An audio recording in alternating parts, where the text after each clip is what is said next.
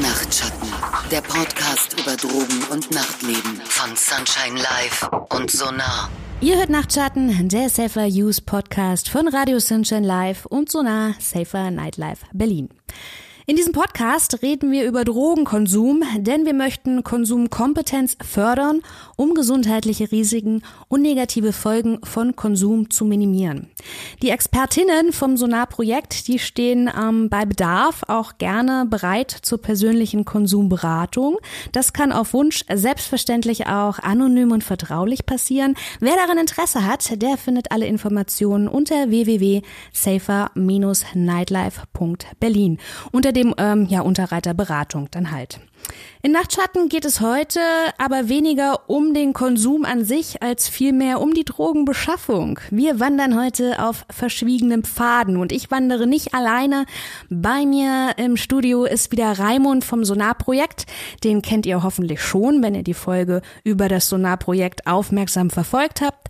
Außerdem bekommt Raimund heute Unterstützung von Annika. Annika ist vom Sonic e.V. Annika, stell dich und deine Arbeit in dem Verein doch bitte kurz vor? Äh, also ich bin da ehrenamtlich tätig. Die meisten von uns, die bei diesen akzeptierenden Drogenprojekten arbeiten, sind ehrenamtlich. Es gibt immer auch Festangestellte, meistens Sozialarbeiter oder auch mal Psychologen.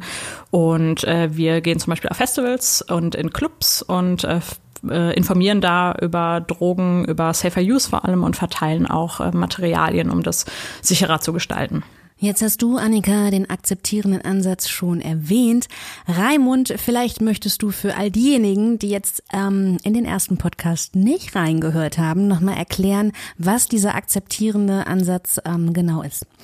Naja, ein akzeptierender Ansatz ist ähm, der Versuch, mit äh, Leuten ins Gespräch zu kommen, ohne mit ihnen über erstens darüber zu sprechen, ob das, was sie tun, legal oder illegal oder in welcher äh, Zwischenform auch immer stattfindet und zweitens, dass wir, und da kommt der Name auch her, erstmal akzeptieren, dass die Leute sich auch äh, psychoaktiv stimulieren wollen und äh, wir wollen erreichen, dass sie eine gewisse Mündigkeit in diesen Fragen auch äh, für sich in Anspruch nehmen können. Wir wollen ihnen Informationen an die Hand geben, dass sie informationsbasiert Entscheidungen treffen können. Mehr wollen wir nicht. Konsumkompetenz fördern, das ist hier das Anliegen. Heute, das habe ich schon angedeutet, wollen wir ein bisschen auf verschwiegenen Faden wandern, denn es geht um Drogenbeschaffung. Darüber redet man ja eigentlich nicht so groß, obwohl mittlerweile die Drogenbeschaffung via Internet immer einfacher wird. Im Gegensatz zu früher hat sich da auf jeden Fall viel getan. Raimund, wenn du so ein bisschen an deine Jugend zurückdenkst, wie war das denn früher? Ja, ganz früher, das war auch bevor du noch geboren wurdest, ähm, da musste man auch äh, sehr unverschwiegen möglicherweise über Grenzen hinweg und äh, äh, auf aufwend, äh, sehr aufwendig und sehr risikobehaftet irgendwie kleine Mengen irgendwie ins Land schleusen, um die nächsten Wochen zu überstehen, so als äh, Konsument, äh, der sich daran erfreut hat, dass man mit äh, der einen oder anderen Substanz äh, lustige Erfahrungen machen kann. Äh, danach war es dann tatsächlich, also würde ich das mal sagen, danach war es halt sehr selbstverständlich, dass wenn man äh, Dinge kaufen wollte, ja, man sozusagen erstmal jemanden brauchte, der einem das verkauft hat. Und den zu finden, war jetzt schon mal irgendwie die erste Hürde. Und dann musste man immer jemanden kennen, der jemand kennt. Und oftmals ist das auch schief gegangen und äh, egal, aber irgendwann hat man vielleicht dann auch mal so einen dauerhaften Supplier gefunden oder so, aber dann konnte man bei dem halt auch kaufen, was er hatte und nicht irgendwie, was es theoretisch gab. Heute sieht es anders aus. Äh, auf den verschiedenen elektronischen Kommunikationskanälen wird dir halt alles angeboten, was du auch immer haben möchtest. Und es ist also sozusagen zwei private Messages entfernt und äh, äh, vielleicht eine halbe Stunde Zeit, die, in der, die dazwischen vergeht und dann habe ich, was immer ich haben möchte. Jetzt ist die Hauptstadt, was Drogenbeschaffung angeht, ja schon immer sehr innovativ gewesen. Wir haben hier ein Koks-Taxi. In anderen Städten ist das sicherlich nicht normal, wenn wir jetzt Leuten aus anderen Städten erzählen würden, dass es sogar Telegram-Gruppen gibt oder ja, die Drogenbestellung auch über Instagram möglich ist, dann flippen die wahrscheinlich völlig aus. Annika, wie bist du denn überhaupt dazu gekommen, zum Thema Drogenbeschaffung im Internet zu arbeiten?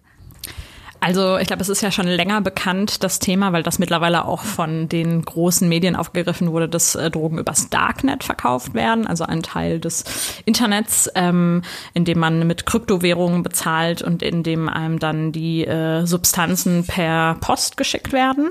Ähm, das kennt man vielleicht schon. Und äh, genau, was jetzt aber neu ist, ähm, ist eben dieser Handel über die Messenger-Dienste, wie ich darauf gekommen bin. Ich bin mir gar nicht genau sicher. Ich glaube, ich habe es mal gehört, wahrscheinlich von, von irgendwem, äh, dass es solche Gruppen gibt. Und dann ähm, mit einem natürlichen Interesse äh, habe ich dann natürlich geguckt, äh, was da so los ist und habe äh, da, ich habe mal einen Artikel gelesen, irgendwie so und dann dann da reingekommen und dann war ich selber sehr überrascht tatsächlich auch, äh, wie groß das schon ist, auch wenn es in einer, würde ich sagen, eher noch kleineren Szene passiert, aber äh, ja, es findet statt.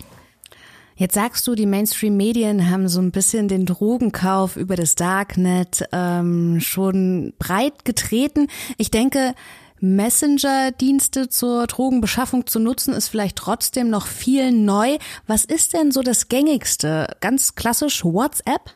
Äh, nee, tatsächlich ist das der Messenger-Dienst äh, Telegram. Der bietet gegenüber WhatsApp einfach äh, ziemlich viele Vorteile. Ähm, das wird dafür natürlich auch äh, von anderen Leuten ganz normal genutzt als Messenger. Einige benutzen den mit Sicherheit. Ähm, aber zum Beispiel gibt es da die Möglichkeit, eben so größere Gruppen oder auch Channels zu haben. Ähm, und äh, diese Gruppen sind eben nicht limitiert, zum Beispiel, was bei WhatsApp ein Unterschied ist. Und äh, daher wird der eher genutzt. Okay, okay. Und wie einfach komme ich da jetzt rein, beziehungsweise nach was muss ich denn suchen? Also ganz klassisch, weiß ich nicht, Keter, Berlin, Kokain, Karlsruhe oder wie läuft es? Ja, ich glaube, du kannst alles Mögliche eingeben. Also wenn du Weed Berlin eingibst, das ist schon fündig. Äh, wenn du Kokain Berlin eingibst, bestimmt auch. Ähm, ähm, es ist auch, es gibt halt geschlossene Gruppen und offene Gruppen. Also in die offenen Gruppen, da kannst du einfach beitreten und dann bist du Mitglied dieser Gruppe. Das sind in Berlin zehntausende User.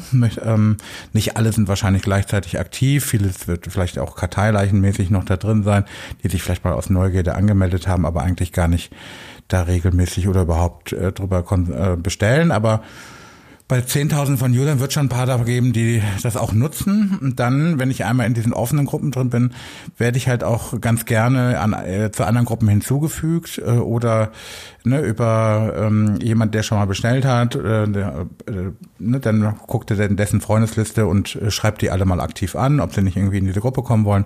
Also entweder auf Einladung oder die offenen Gruppen. In Berlin sind das aber, wie gesagt, schon eine ganze Menge Leute, die auch über die offenen Drogenverkaufskanäle äh, ähm, sozusagen Zugriff haben. Ja, genau. Es ist tatsächlich nicht so schwer. Also, ähm, aber ich sage immer, also wer, äh, also wer sich da interessiert, ich glaube, der muss da selber so drauf kommen. Also es ist immer so, ich glaube, das ist relativ äh, klar den Leuten. Also wie gesagt, man muss da einfach nur ein paar Begriffe eingeben und ähm, ein bisschen suchen vielleicht. Äh, und dann geht es aber da dann doch relativ schnell. Okay, ein besonders verschwiegener Pfad scheint das in dem Fall nicht. Die Gruppen also einfach zugänglich. Wie sieht's jetzt mit der Bezahlung aus? Ist das so kompliziert wie im Darknet? Muss ich mir da erst Kryptowährung besorgen? Äh, bei diesen Messenger-Diensten äh, zum größten Teil nicht, weil die meisten funktionieren lokal. Das heißt, ähm, es spielt sich zum Beispiel in einer Stadt ab, also wie zum Beispiel hier in Berlin. Und äh, da wird dann tatsächlich ganz normal mit äh, Euro bezahlt. Und es gibt aber auch einige Leute, die auch über Messenger-Diensten ähm, das per Post verschicken. Und dann ist auch wieder die Währung Kryptowährung, zum, also meistens Bitcoin. Es gibt noch ein paar andere, aber Bitcoin ist so die gängigste. Aber äh, bei den Messenger-Diensten tatsächlich eher ähm, Fiat-Geld, also normales Geld. Und ähm, das äh, macht es natürlich dann auch nochmal einfacher. Oh ja, das klingt für mich jetzt erstmal nicht viel schwerer als eine Pizzabestellung. Genau, das ist ja auch so. Und das, äh, der Hauptunterschied ist natürlich, dass, der, äh, dass auf den ähm, Messenger-Dienst äh, ähm, in des, es in der Regel zu physischen Treffen kommt zwischen demjenigen, der verkauft und demjenigen, der etwas kaufen möchte. Und dann ist natürlich irgendwie der Austausch von äh, physischer Währung äh, dabei das, was am praktikabelsten ist. Ähm, ich glaube, es gibt auch welche, da kann man per PayPal dann gleich mal äh, gleich bezahlen, aber das ist ja eben auch eine Sache, die ist in einer Minute erledigt, während ähm, im Darknet das Angebot, was vielleicht äh, vor ein paar Jahren noch äh, der ähm, gängigste Weg war, sich im Internet mit solchen Sachen zu versorgen, ähm, die Kryptowährungen regieren und das ist aber gleichzeitig auch nochmal so eine Hürde gegenüber dem, was so die Messenger-Dienste bieten, weil ich muss erstmal irgendwo ein Konto haben, ähm, was ich anlegen muss, wo, oder meistens zumindest muss ich ein Konto haben und dann muss ich mir Bitcoins irgendwo auch äh, bestellen. Dazu brauche ich manchmal die Kreditkarte von meinem Papi, wenn ich keine eigene habe. Ähm, und das sind auch so, dahinter lasse ich auf jeden Fall auch schon mal Spuren. Und ähm, egal, ob ich jetzt das ähm, im Tor-Netzwerk alles verschlüsselt dann machen kann. Apropos, das ist auch bei dem Messenger-Dienst Telegram eines der Hauptargumente, die Ende-zu-Ende-Verschlüsselung. Das heißt, dass es relativ aufwendig ist, äh, überhaupt in die Kommunikation einzugreifen. Ähm, Im Gegensatz zu WhatsApp, wo eigentlich jeder mitlesen kann, der so ein bisschen ähm, be bewandert ist in diesen Dingen. Ja, genau. Also es ist auf jeden Fall wes äh, wesentlich aufwendiger immer noch irgendwie im, äh, in Darknet Sachen zu bestellen und dann ist auch immer die Frage, wenn es nicht ankommt, äh, was mache mach ich dann, während ich aber bei der direkten Übergabe ähm, wenn ich über Messenger-Dienste was bestelle, sofort sehe, die Ware sehe, sofort erkenne, ähm, haut das ungefähr hin, habe ich, was ich möchte und genau. Hm, also mein Problem dabei ist, es klingt jetzt für mich erstmal nur nach Vorteilen. Ne? Wenn ich jetzt irgendwie an meine Jugend zurückdenke, da musste man, wenn man in einer fremden Stadt war, noch ins schäbige Bahnhofsviertel sich mit irgendwelchen dubiosen Gestalten treffen. Das fällt ja jetzt alles weg. Also ist quasi Drogenbeschaffung irgendwie sehr, sehr niederschwellig geworden, was ja sicherlich auch für das Konsumverhalten nicht unbedingt förderlich ist. Also man kann natürlich jetzt, das, das gibt's ja noch nicht so lange, das heißt, es ist jetzt schwer, äh, würde ich sagen, da schon äh, konkrete Schlüsse zu ziehen.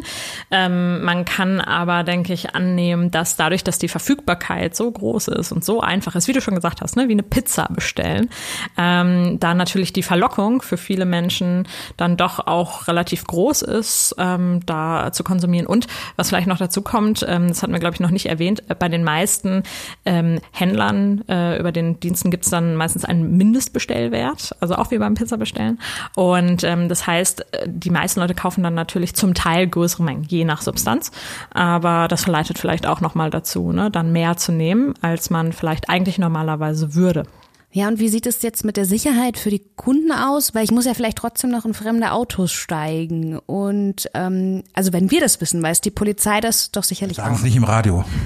ja, genau, das bleibt unter uns. Und ich hoffe auch ihr da draußen, die ihr jetzt zuhört, ihr könnt ein Geheimnis für euch behalten. Hört weg! Können wir bitte nochmal zu meiner Angst kommen, zu jemandem ins Auto zu steigen? Also es muss ja, also vielleicht ist es ja noch nicht mal jemand, der mir was antun will. Vielleicht ist es ein Zivilcop. Ja, also die Polizei weiß auf jeden Fall davon mittlerweile. Ähm, die sind da auch so ein bisschen hinterher. Ähm, da muss man aber natürlich beachten, als Konsument in den meisten Bundesländern, vielleicht ausgenommen Bayern, ähm, ist man da jetzt nicht so direkt oben auf der Liste. Das heißt, natürlich könnte die Polizei sich jetzt als Händler ausgeben oder als Dealer und dann die Leute abfangen. Das ist aber nicht im Interesse der Polizei. Die Polizei will natürlich genau das Gegenteil, sondern eher die, äh, noch nicht mal die, die kleineren Dealer, sondern eben die Hintermänner ähm, festsetzen. Und das gestaltet sich immer etwas komplizierter. Und ähm, genau deswegen äh, ist die Polizei da mittlerweile auch noch nicht so weit. Genau, naja, wenn wir über das Thema Sicherheit reden, dann müssen wir natürlich aber trotzdem darüber reden, dass es natürlich irgendwie ähm, die direkte Übergabe ja auch nichts ist, was so wie an der Supermarktkasse funktioniert, wo ich irgendwie einen Barcode-Scanner habe, dass ich mir sicher bin, die Kassiererin haut mich nicht übers Ohr und wo die äh, Kassiererin, äh, wo ein Security-Mensch an der Tür steht, der darauf aufpasst, dass ich nicht irgendwie irgendwie ohne Bezahlung mit den Waren abhaue. So eine Sicherheit habe ich natürlich irgendwie bei dem Einkauf von diesen Substanzen nicht. Und insbesondere vielleicht ähm, auch so das Thema Sicherheit von Frauen ähm, ist natürlich auch nochmal so ein Sonderthema. Steigt ich als Frau jetzt zu jemanden irgendwie in so ein Auto ein ähm, und äh, mach mit dem, also in der Hoffnung, ich steige da auch genauso entspannt wieder aus, wie ich eingestiegen bin. Ähm, Annika hat das auf einer Veranstaltung vor zwei Wochen schon mal erwähnt. Da habe ich es auch zum ersten Mal gehört, dass es auch reine Frauengruppen gibt sozusagen, ne, wo. Ach ja, es gibt tatsächlich reine Frauengruppen. Oh, das ist jetzt, muss ich schon sagen, sehr kundenorientiert, kundinnenorientiert. Ja, genau. Also viele, viele Dealer sind da sehr kundenorientiert. Also es gibt natürlich auch Leute, die vielleicht eher andere übers Ohr hauen wollen oder welche, die auch gefährlich sind. Ähm, interessant ist aber zu beobachten, dass viele so nach den klassischen betriebswirtschaftlichen Mustern agieren und eben genau sich überlegen, was wollen die Leute. Das heißt, ja, bei mit Sonderangeboten und eben auch, wie du sagtest, ne, es kann gefährlich sein, gerade für Frauen noch mal mehr vielleicht, äh, weil es ist meistens so, dass man in ein Auto einsteigt zu dem Dealer und äh, genau, da wurde dann zum Beispiel so eine Gruppe ins Leben gerufen, in der nur ähm, weibliche Dealerinnen drin sind und auch theoretisch nur weibliche Kunden rein dürfen. Ja, Wahnsinn. Das klingt für mich schon echt alles sehr Amazon und eBay-mäßig. Äh, Gibt es denn dann auch so Bewertungssysteme? Also ich meine, wenn man mich schon als Kunde, also wenn man schon so auf meine Bedürfnisse eingeht, habe ich natürlich als Kunde auch das äh, Bedürfnis, das positiv zu würdigen und da vielleicht fünf Sterne zu vergeben. Ja, so ein bisschen schon. Also nicht so klassisch. Bisher gibt's noch nicht so ein Bewertungssystem. Das gibt's im Darknet tatsächlich, äh, bei den Messenger-Diensten noch nicht. Aber es ist schon so, dass in den Gruppen ähm, zum Teil dann äh, Kunden eben schreiben, hey, ich habe gerade bei dem und dem gekauft, das war super, ja, super Produkt und äh, schnell und so, aber auch natürlich Leute schreiben, boah, äh, der hat ewig gebraucht und da war viel weniger drin als abgesprochen und solche Sachen. Also ein bisschen gibt es schon, ja. Naja, es gibt ja tatsächlich aber auch äh, sehr oft die Hinweise, dass ähm, es auch dazu sogenannten Scamming kommt. Das heißt irgendwie, äh, dass die angeblichen Verkäufer Geld entgegennehmen, ohne äh, dann eine Ware äh, dafür im Gegensatz zu haben.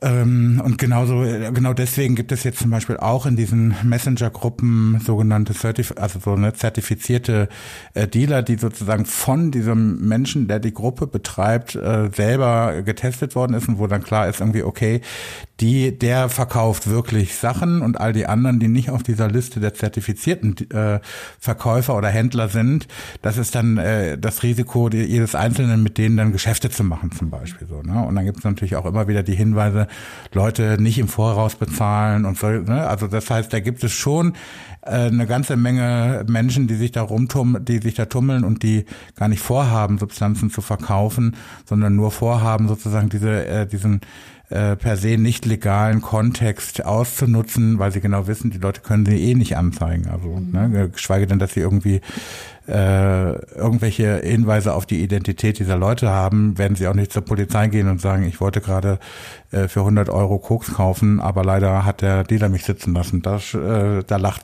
wahrscheinlich das halbe Revier erstmal. Also wird zum einen der Drogenkauf niederschwelliger, aber ich kann mir auch vorstellen, dass äh, der Drogenhandel niederschwelliger wird, denn das also wenn ich jetzt so einen Online-Shop betreibe, dann klingt das für mich jetzt auch erstmal nicht unattraktiv. Ja, absolut. Also ähm, das sieht man vermehrt. Also es ist eh so, also äh, das ist also die momentan, was so, was es so an Studien gibt, beziehungsweise auch generell.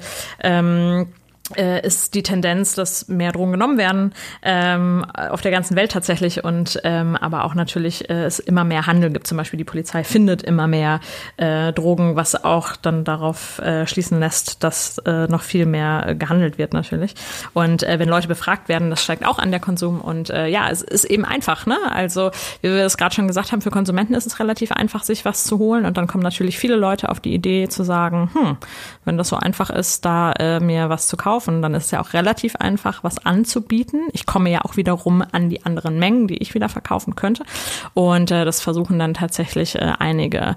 Und äh, das ist natürlich eine schwierige Geschichte, weil viele sind sich vielleicht dann doch nicht im Klaren darüber, dass das ähm, ne, nicht nur natürlich illegal ist, das ist die eine Sache, aber vor allem, dass es eben ein sehr gefährlicher ähm, ja, was heißt eine Branche jetzt, aber ne, also ein, ein, ein gefährliche, eine gefährliche Welt ist, in die sie sich da reinbegeben. Ja, aber es wirkt alles so einfach, weil es alles so leicht übers äh, Handy und so. Es klingt für mich jetzt alles so ein bisschen nach dieser Netflix-Serie How to Sell Drugs Online. Der hat da ja auch als Schüler sein Online-Business gestartet, hat es ja auch Online-Business genannt.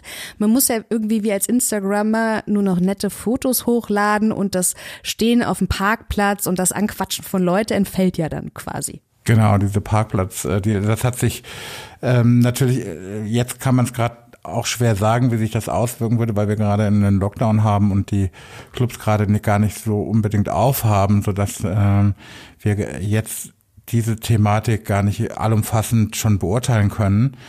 Aber wir hatten vorhin schon so ein paar Aspekte angesprochen, die sicherlich auch Auswirkungen darauf haben, wie viel Drogen zum Beispiel auch in die Clubs geraten. Also wenn ich jetzt eine Mindestbestellmenge immer habe, die ich mir dann auch vor die Clubtür bestelle, dann heißt das, dass diese Menge auch ziemlich sicher in den Clubs dann äh, oder dass die Leute versuchen werden, diese Menge in die Clubs reinzubringen, weil was sollen sie machen? Also äh, könnten das vielleicht im Auto auf dem Parkplatz lassen, wenn in Berlin jemand mit dem Auto zum Club fahren würde. In anderen Städten mag das noch äh, also sein, aber dann ist halt auch so die Frage, wenn ich halt mehr in der Tasche habe, dann zirkuliert auch einfach auch mehr. Das muss man, glaube ich, schon so sagen und oder das kann man so vermuten, würde ich mal sagen. Ne? Raimund, jetzt sprichst du direkt zwei interessante Punkte an. Einmal den Konsum im Club, wie sich die ähm, Drogenbeschaffung auf den Konsum im Club auswirkt, aber eben auch der Lockdown. Auf einer eurer Veranstaltungen, da hat die Leiterin des BKAs gesagt, dass obwohl die Clubs geschlossen haben, der Drogenkonsum nicht gesunken ist. Das hätte man ja jetzt vermuten können. Wie erklärst du dir das denn? Ja, das ist schon auch ein interessanter Zusammenhang, der da, der da erwähnt wird, der, den wir, man vielleicht so automatisch nicht erwarten kann, aber über den ich natürlich durchaus auch ein bisschen froh bin, der nämlich auch zeigt, dass diese ganze Thematik äh, des Konsums und des Bedürfnisses der Konsum und auch der akzeptierende Ansatz, den wir am Anfang vorgestellt haben, sich äh, äh, nicht darauf äh, kapriziert, dass die Leute unbedingt ins Nachtleben müssen, um Substanzen zu konsumieren und dass es nicht die Clubs sind, die da äh, sozusagen auch in der, im Verdacht stehen, irgendwie das zu fördern, sondern dass das ganz automatisch auch so weiterläuft und dass die Zahlen steigen, ob die Clubs nun aufhaben oder zu sind. Ähm, das heißt, ähm, das ist schon irgendwie auch ein Zusammenhang, wo ich, wo man irgendwie sagen kann, die Clubs sind nicht das Problem, sondern sie sind einer von vielen Orten, an denen Konsum stattfindet. Aber Konsum findet auch in der Universität statt, Konsum findet viel zu Hause statt, äh, auch im Freien im Park, aber auch im Bundestag auf der Toilette. Und wir könnten ganz viele äh, Beispiele nennen, wo ähm, die Stimulanz von äh, ja ähm, des, des Körpers oder des Geistes auf die eine oder andere Art und Weise gefragt ist. Ich würde gerne nochmal darüber sprechen. Annika hat es zu Beginn schon erwähnt, dass der Online-Drogenhandel wirklich viele Parallelen hat, wie so ein Online-Shop. Ne? Es gibt Sale, es gibt verschiedene Angebote. Kannst du das nochmal genauer erklären, bitte, Annika? Ja, genau. Also ähm, wie ich gerade schon mal gesagt hatte, genau die Dealer arbeiten sehr mit äh, mit so ganz klassischen Marketing-Tools, kann man sagen. Also genau Sonderangeboten, Bildern. Ne? Es wird sehr viel so mit Bildern und Videos gearbeitet. Immer wieder füttern. Also es wird ganz viel gepostet, ähm, um halt zu sagen, hey, oder ich habe jetzt was Neues im Angebot, ja. Und hier, ähm, wenn ihr jetzt so und so viel nimmt, dann dann kriegt ihr das noch obendrauf oder sowas. Und ähm, was Preise angeht, ähm, muss man sagen, also in den Messenger-Diensten ist es, würde ich sagen, ähnlich wie die Straßenpreise, zum Teil etwas teurer. Ähm, gerade wenn man das so vergleicht mit dem Darknet. Also da äh, war nämlich äh, die Sache, dass Drogen schon zum Teil um einiges günstiger waren, als jetzt auf der Straße liegt. Unter anderem daran, dass es äh, weniger Zwischenhändler gibt, die dann nochmal was draufschlagen und dadurch auch oft eine oft reinere Substanzen ähm, es gab zur Verfügung. Und bei den Messenger-Diensten durch diese, wie gesagt, auch durch diese Mindestbestellwerte ist es jetzt nicht ähm, günstiger, aber es zeichnet sich, äh, was du gerade angesprochen hast, so insgesamt ab, dass dadurch, dass es so eine hohe Verfügbarkeit an, an äh, Drogen momentan gibt, ähm, dass da die Preise insgesamt über die Jahre hinweg schon fallen. Zeigt sich zum Beispiel gerade im Bereich von Ecstasy, äh, Kokain nicht unbedingt, ähm, aber bei vielen anderen Drogen äh, ist es so, dass das mittlerweile sehr, sehr günstig zu haben ist im Vergleich zu früher. So Sonderangebote laden natürlich dann auch irgendwie dazu ein, mehr zu konsumieren, als ich eigentlich wollte. Ne? Also wenn man, weiß ich nicht, so kauf fünf Gramm und du kriegst sieben oder so oder vielleicht auch eine ganz andere Substanz, die ich eigentlich nie im Sinn hatte zu konsumieren. Gibt es außerdem noch weitere Nachteile? Ja, also Nachteile dann je nachdem, wie man das sieht, aber das stimmt schon. Also dadurch, dass, ähm, also ich merke eben, dass das, ähm, also in diesen Gruppen, was ich da so äh, mitgelesen habe, dass dadurch, dass es so viel gibt, die Leute dann natürlich auch versucht sind, äh, verschiedene Sachen auszuprobieren, die sie vorher vielleicht nicht genommen hätten, an die sie vielleicht auch gar nicht rangekommen wären, weil es eher seltene Drogen sind, ähm, die jetzt so der klassische Dealer ähm, nicht unbedingt parat hat immer. Kannst du da mal ein Beispiel nennen für so eine Droge, die nicht jeder Dealer von der Straßenecke parat hätte? Ja, zum Beispiel, also was so ein Trend, den ich beobachtet habe, ist eine sehr hohe Nachfrage an 2CB.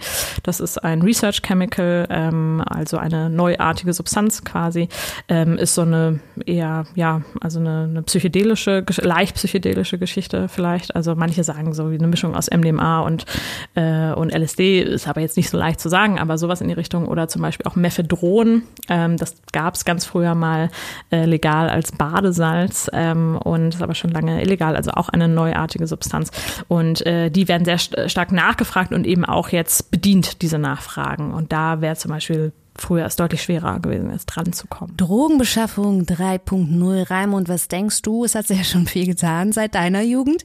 Äh, wohin wird die Reise noch gehen? Also du meinst, was 4.0 dann irgendwann demnächst als Podcast hier über diesen Äther geht?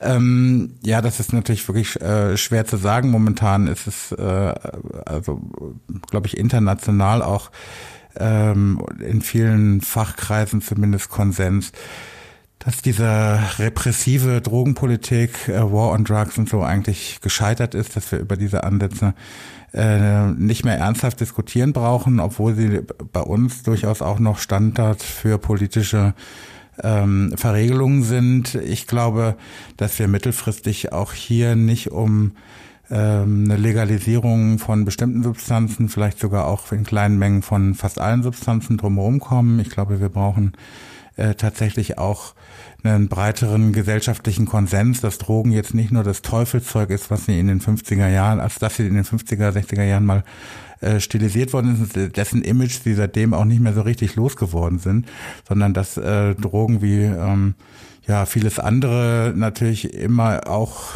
äh, die Gefahr birgen, dass man zu viel von einer Substanz nimmt und dann fangen die Probleme an. Aber das ist auch bei Zucker so und das ist auch bei anderen äh, Substanzen, die wir regelmäßig konsumieren so und äh, wir sollten uns vielleicht stärker darauf konzentrieren, einen vernünftigen Umgang mit diesen Substanzen zu finden und auch eine, äh, eine stärkere Kontrolle über äh, die ja, Zusammensetzung, die Reinheit dieser Substanzen und an wen wird das abgegeben, ähm, als dass wir uns darüber Gedanken machen, wie kann ich versuchen, irgendwo in diese kriminellen äh, diese kriminelle Maschinerie, die, die da im Hintergrund hat, ein bisschen Sand ins Getriebe zu streuen, weil das bringt uns auf Dauer nicht weiter. Annika, wie ist deine Version von Drogenbeschaffung 4.0, wenn man es denn so nennen will? 4.0 kann man noch nicht sagen, ne? Das steht noch in den Sternen, würde ich sagen. Ich denke, es wird noch neue Wege geben, wahrscheinlich vielleicht bald per Drohne oder sowas. Aber ähm, nee, also irgendwie wird sich noch mal verändern. Ich glaube, was man jetzt schon ablesen kann, ist, dass der Drogenkonsum steigt. Absolut. Und zwar nicht nur in der Partyszene, sondern wie wir gerade schon gesagt hatten, in vielen anderen Bereichen auch. Das ist einfach äh, zu sehen. Wie gesagt, so, sowohl durch Befragungsstudien als auch durch die Menge an Drogen, die ähm, gehandelt wird, die gefunden wird auch. Und ähm, da klar muss natürlich die Politik sich was überlegen. Ich glaube, wir sind noch lange, lange entfernt von so einer Art Legalisierung. Deswegen denke ich auch, wird es eher darauf hinauslaufen, dass man so einen anderen Umgang findet, wie wir das auch in den Projekten ähm, schon versuchen. Man wird die Drogen nie aus den Clubs raushalten können. Es gibt ja schon Kontrollen. Also man kennt das vielleicht vom Flughafen, ne? aber wie du gerade sagtest, auch da. Vom Gefängnis. Vom Gefängnis, genau. Also das ist vielleicht das sogar das beste Beispiel. Ja, also ähm, viele Leute sagen, es gibt keinen Ort, an dem man leichter an Drogen kommt als im Gefängnis. In den Clubs äh, äh, ist das wahrscheinlich ähnlich. Ähm, man kann die Leute da ja auch gar nicht so kontrollieren. Ähm, also ne, man kann die vielleicht abtasten, aber das war es dann auch. Ähm, und genau, dann denke ich auch, ist der einzige Ansatz eben zu sagen, äh, wir wissen, dass das passiert und wie gehen wir damit um? Also wir versuchen den Leuten mehr Informationen an die Hand zu geben und ähm, sie da vielleicht nicht so zu kriminalisieren für und ähm, einfach da versuchen so ein bisschen Harm Reduction zu betreiben, ähm, weil es kann natürlich im Endeffekt immer noch gefährlich erfolgreich sein und äh, das ist so der Ansatz. Und es ist ja nun auch schon der Ansatz, den das Team vom Sonar Safer Nightlife Berlin Projekt schon sehr erfolgreich ähm, ja, lebt eben Menschen nicht danach zu bewerten, welche Substanzen sie konsumieren oder eben auch nicht, ne, sondern einfach die Leute mit Wissen zu versorgen, Konsumkompetenz zu fördern und so eben auch die Gesundheit zu fördern. Ich bedanke mich auf jeden Fall für eure Zeit, dass ihr heute meine Gäste wart. Ich bedanke mich bei euch da draußen für eure Aufmerksamkeit und wir bedanken uns natürlich auch bei der Senatsverwaltung für Gesundheit, Pflege und Gleichstellung, dass sie diesen Podcast ermöglichen. Nachtschatten, der Podcast über Drogen und Nachtleben von Sunshine Live und Sonar.